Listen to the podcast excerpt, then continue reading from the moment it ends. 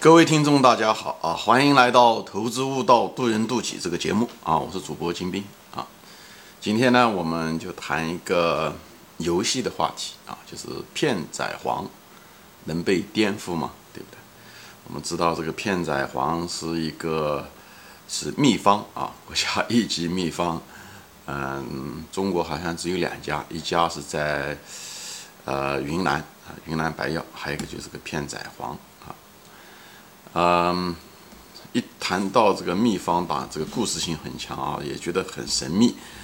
嗯，片仔癀，呃，至于它的这个功能嘛，就是这也就是它的护城河。他说他这个，呃，一个它的秘方是保密的啊，另外一点是说他用的那个原料，好像是一种中国特殊的一种鹿，呃，出来的一种原料，因为国家的政策，它所以它有这个。呃，专有的专营权，所以别的没办法用，别的企业没办法用，所以没办法跟他竞争，所以他有这种。但是，所以呢，这个片仔癀的这个好像品牌很好，其实它这种品牌是一种功能性品牌，就是说，呃，人家用买它的药是因为需要吃这个药，并不是人们喜欢吃这个药。它跟茅台不一样，茅台是因为人就像 LV 包，这些是一种奢侈品，是人们是。情就是不是被迫，因为要治病才去，而是因为想要，像酒啊这些东西啊，是因为想人们喜好这个东西，呃，这个东西的成瘾性跟这个功能性的成瘾性是有很大的本质的差别。我这里就不展开说了，这主要的谈的这一期谈的是片仔癀这个秘方能不能把它颠覆掉，这个产品能不能能把它颠覆掉。那么我讲这东西，并不是说给大家提供一个什么一个商业的一个什么啊，我在这地方就给大家通过这个例子吧，就是呃介绍什么呢？就是一种多角度啊、子系统交叉确认的一种方法，来怎么样子颠覆掉片仔癀？这是一个开脑洞的一个呃智力游戏啊，呃，所以在这个地方的时候，呃，我不谈，那不是不是真正的谈到的，就是说这个商业啊，呃，这个竞争啊，或者是。呃，道德啊等等这种都把它撇开，就是抱着一种什么呢？抱着一种智力游戏的一种角度，给大家开脑洞。最主要的是提 给大家开脑洞，开阔思路啊，没有别的。所以不要把那些呃，把一些道德的层面啊、国家主义啊这些东西把它扯进来啊，这跟这没关系啊。我只是拿它作为一个例子，就一个麻雀给大家开脑洞，怎么样的从多角度、子系统来呃确认一个东西啊。那我现在就开始说啊。比方说，如果假想我如果是一个片仔癀的潜在竞争者的话，我怎么样子可以把这个所谓的秘方配方给它破解掉啊？一听说秘方怎么能破解？都几百年了，别人都没有破解，你怎么能破解？我认为是可以的啊，因为为什么？因为时代变了啊！几百年前人们做这东西的时候，可能不知道怎么弄。因为那时候的技术条件有限，嗯但现在的这个，特别是近这三十年的这个技术的变化，近五十年吧，所以让解剖片仔癀成了一个不是那么难的一个话题啊。那么我现在从多角度子系统开始啊，第一，从理论上开始啊，呃，我一定会那什么呢？就是通过肝病的，因为片仔癀主要是该治肝病啊。通通过治肝病的肝病的一些类型，以后肝病发生的一些机理，以后治疗肝病的一些主要的理论途径，哎，从这个从这个角度出发，这是第一个子系统。从这个以后找出来什么呢？什么比较最优化的？因为这个已经有大量的试验数据、临床等等这些东西，它也有治肝病的各种的药物等等的东西。也许每个药物都不是那么。呃，完美，但是一定是有某种程度上是有效的。所以这点在通过这种理论和呃病吧，从病灶这些地方开始，以后找出来什么呢？从逻辑上找出来哪些生化物质啊，不是具体的某一个生化，比方片仔癀的成分，不是这个意思。就通过肝病病理、病原病这些东西治疗途径，就像治癌症一样的，以后找出从逻辑上找出比较合理的、比较理想的。某一种，比方说一种虚拟的、理想的一种物质，它它应该具备什么样的什么样的特性，就可以把肝病给治了。哎，找出这种物理和生化特性出来，对吧？不找出物质本身，只是找出理想的生化特性应该是什么样子的，对吧？这是一。这样的话你就知道你的努力的方向是什么。从理论上说，第二，从中医的把中医所有的以前治肝病的那些所有的配方药物全部拿来看一遍，以后分析这些每一个具体的中药，哎，每一个品种中药，以后把它的生化特性给它分析出来，以后跟跟前面第一个方法那种理想的物理生化特性是什么样，他们之间比较，比较了以后，基本上你可以知道，一中药为什么会，也呃，他们之间你一定能发现一定某一种联系，不一定是完美的联系，你一定能知道他们之间的一个具体的一个物质，呃，中药也好，药材也好，跟这个生化的理想的特性，它们之间有一定的。关系，无论是概率之间的关系也好，还是一种，呃，药理之间的关系也好，还有一种生理之间的关系也好，你一定能找得出来。所以这个这个是一个研究工作，这个都是已经建立在已有的对肝病的了解的基础上，还有已有的中医药的呃，就是这个呃配方也好，还是嗯嗯，就是已被公开的，以后你之间基本上知道某一种之间的联系，这是第二个途径。OK，这个东西只是准备工作而已，只是为下面做工做准备的。什么呢？第三个途径就开始什么呢？研究片仔癀的历史。当年片仔癀是怎么做出来的？它是在哪个地方？因为当时在古代的时候，几百年前的时候啊，或者是一百多年前的时候，因为片仔癀是近代发现的啊，它一定交通不是那么方便。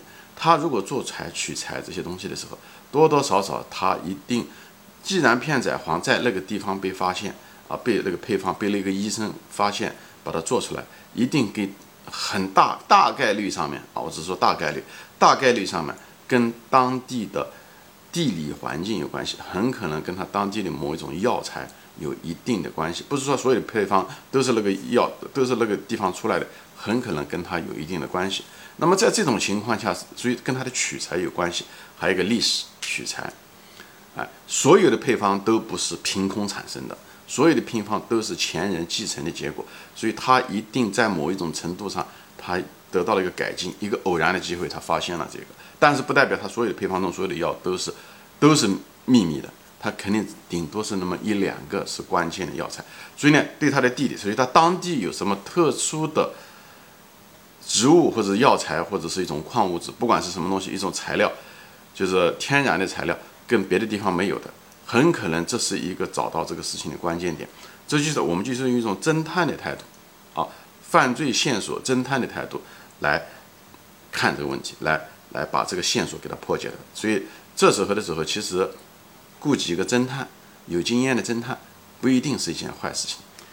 他的这个物理特性，以后呢，侦探他有他的一种逻辑思想，以后把这些所有的当地的特有的植物全部拿拿过来，以后用。分析化学的手段，对我本人也是分析化学出身，本科的时候，分析化学，比方用有些有机色谱啊，把这些所有的物质把它全部分析一遍，因为你知道，有任何的一个有机物质啊，呃，或者是它都有它自己的一个波峰，如果是一个混合物的话，比方说一个中药，比方说说，呃，当归，对不对？你把它解开的时候，你分析的时候，它一定它一个相对来讲比较固定的一种。组成以后，每一个物质的组成的时候，一分子呢，它有机分子呢，它也有它自己的波峰，所以就像一个就像一个指纹一样的，它只是可能好几个指纹叠加在一起。以后你你分析这个东西的时候，把它指纹尽量能不能把它分解开。所以呢，一家人他所以指纹都不一样，但一家人他的指纹它一定是一个固定的，对吧？所以你能看到一个一个杯子，比方一家人十个人都摸过这个杯子，那么你背这个杯子，那就这十个指纹。所以呢，你可以通过这种东西把。当地的所有的可能的特色的杯子都拿来看，把它的指纹的东西全部放出来，你基本上就是这个就是把指纹拿下来了，就是把当地的生物的植物的指指纹拿下来，而且是当地特有的指纹，呃，特有的植物拿下来，所以把所所有的指纹你都看到了，这是第二点。从历史和地理的角度来看，看片仔癀历史和地理的角度，这是一个线索。这种线索其实上是一种侦探的思维啊。那么第四个呢是什么什么时候开始呢？从它的产品开始，把片仔癀的产品拿来看，用有机色谱给它过滤，各种各样的分析，有机色谱把它分解，就跟我前面讲的，就是有机色谱，因为这时候你就直接是接触的产品了，而不是当地的呃间接的呃特殊的植物啊什么，把它有机把产品，因为是它吧片仔癀它不是秘方吗？那秘方的结果不就是它的产品吗？把它的产品拿来看，解开看，用有机色谱给它过一遍，以后看哪些特殊的波峰，也就是特殊的指纹，跟当地的哪个物质有相似性。如果它们之间在某一个地方指纹上面有一定的相似性，很可能当地的那个物质跟这个被加工过的片仔癀可能有一定密切的关系。这个就是线索，这是一啊。当然了，还有别的了。现在现代技术真是很多，所以跟一百多年前完全不一样。DNA 的技术，对不对？植物都有 DNA，OK，就像动物一样都有 DNA。把它的植物片仔癀的，把它产品，它的都是有机成分，把它 DNA 分析出来以后，到自然界去找跟它相匹配的 DNA。很容易找得到的，没有那么复杂。还有就是有些东西，如果它是这这种固体材料啊，这些颗粒啊，这些东西啊，虽然被切得很细很细，因为一百多年前做片仔癀的时候，它再怎么细再怎么细，显微镜是能看得到的。因为显微镜的那种微微度，所以它对物质材料表面，因为显显微镜可以无限的可以放大出出来。现在的显微镜可以是电子显微镜，可以一直到这种几乎要就是到。分子以下的嗯那种程度，OK，所以呢，在就到了原子的这种程度都可以看得到，所以那时候的人的那个片仔癀的切切割的技术绝对不会到那种细的程度，所以在片仔癀它古代的时候人们无法复制，因为因为切细了就不知道，人肉眼看不到，但是在显微镜面前，这个东西是所有的东西都是暴露无遗，所以它的那种材料，它的一种材质，它那种表面的物呃物理化学特性。等等这些东西都会看得到，就像你现在看这个叫什么冠状病毒一样。为什么叫冠状病毒？因为这个病毒看它动通过电子显微镜下面的时候，在显微镜下的时候，它能看出来，它就是一个冠状的。OK，所以呢，这个东西，哎，那个片仔癀的那些颗粒的技术绝对不会小到比病毒还小，所以这些东西都能看得到。所以呢，你看得到的以后，你就满世界找就行了。世界上面就那么多东西，而且那个范围已经被浓缩了啊，就是因为它这个。它这个配方这些东西，它都不是所有的东西都是他自己是发现的，因为这些物质它不是生化合成出来的。即使是生化合成出来的东西，现在为什么人有人可以生化可以复制出来，就是这个原因。所有的东西都可以复制，所以就是还有就是有些东西呢，就是甚至可以用考古学的想方法，对吧？考古学当年的时候，人们考古学的时候，呃，对吧？发现一个几千年前的一个呃地方以后，通过嗯嗯那个。发掘的那些地方的那些谷物残留的谷物也好，残留的植物也好，知道这个东西他们曾经种过什么，或者从哪里来等等这种，他都可以发现。所以这种考古专家这种对植物的这种考古等等这些东西都是非常有用的。为什么要考古？你就知道这个这个原材料是从哪里来的，很可能有可能不是在本地的，在别的地方它从哪里来等等这些东西你都可以找到，都可以找到。这是通过产品的本身的生化。分析的英文叫 reverse engineering，我不知道中文怎么讲，就是通过产品来推断这个东西的原材料的根源是什么。所以通过有机啊、DNA 的考古学啊、显微镜啊等等，这些通过生物化和物理的这些检测方法都可以把它搞出来的啊，知道它的成分是什么，对不对？这是第四个角度。第五个角度去看什么呢？就从公司的角度，对吧？它生产东西，它是一定有物流的，它一定进原材料，对不对？它一定。它有仓库，对不对？它一定有搬运工，对不对？它一定合成这个东西的时候，一定有工程师。它工艺，它一定一定要改进。它质量检验要需要做什么东西，对不对？哎，它它一定有原材料供应商，对不对？它这个材料进了这个企业的时候，它一定有软件来，对不对？来记录下来这个东西是怎么一回事，去哪里？这所有的环节，包括保洁、员工、安保这些东西，都包括垃圾堆。这些东西都会，我在这地方是谈了，我在这地方讲的是智力游戏啊，我讲的不是跟道德跟这个东西都没有任何关系，我只是给大家开脑洞，就是怎么样子去做这件事情去啊，不谈我们不谈本身这件事情这种行为是对的还是错的，当然偷人家东西总是错的，对不对？所以呢，但是咱中国人在世界满世界都在干这个事情啊，所以呢，呃，这种技术这些东西都是可以，就是通过。物流这些东西是可以知道的。你比方说，你可以高薪雇，呃，这个片仔癀的工程师做你的顾问呢，或者你直接高薪把他聘请过来，等等，这些秘密都不是秘密，这些东西都不是秘密。特别是什么？特别是你看仓库，你要有搬运工嘛，搬运工上面那个那个那个产品它都有标签吧？你就标签贴的是假的吧？对不对？那个保安那些保洁，他可是每个房间都去啊。特别是晚上的时候，他每个房间他得打扫卫生呢，对不对？他得检查等等东西，每个地方都需要，包括垃圾堆。其实垃圾桶里面的东西是秘密是最多的。我不知道大家有没有很多侦探就是通过垃圾桶能够推算出来这个家、这个公司、这个家里面他们在干什么啊？这里面的信息非常非常丰富。所以呢，这些东西，因为你不要看保安和嗯保洁，虽然他们地位很低，但是他们哪个房间都去，说白了，他们信息量是最大的。所以这些东西啊都可以啊，你花钱就可以把这件事情做了。所以这个东西就又从生产的工序。物流它公司怎么做的？通过这个东西就可以切入进去，你基本上又知道很多的信息，对吧？这是第五个线索。那么第六个线索，他们就说啊，你所有的东西都知道了，那你也没用。我有个关键材料是某一种鹿，对不对？那种鹿只有国家专营，怎么怎么讲？那个鹿它毕竟是个鹿，它不是个死的东西，它毕竟不是一个恐龙。恐龙现在可以讲都可以克隆出来，总有一天会被克隆出来，何何况这个活生生的鹿呢？所以就克隆就好了。把它的干细胞搞出来，对不对？你也许鹿你弄不到，你把它干细胞能把它搞出来，没有那么复杂。以后你就把它克隆出来就行了啊！哪怕你没有克隆不出来，它这个路上面分泌出来那种特殊的物质，它有它的生化特性、物理特性，你也能够把它合成出来。现在的技术没有多少东西是合成不出来的。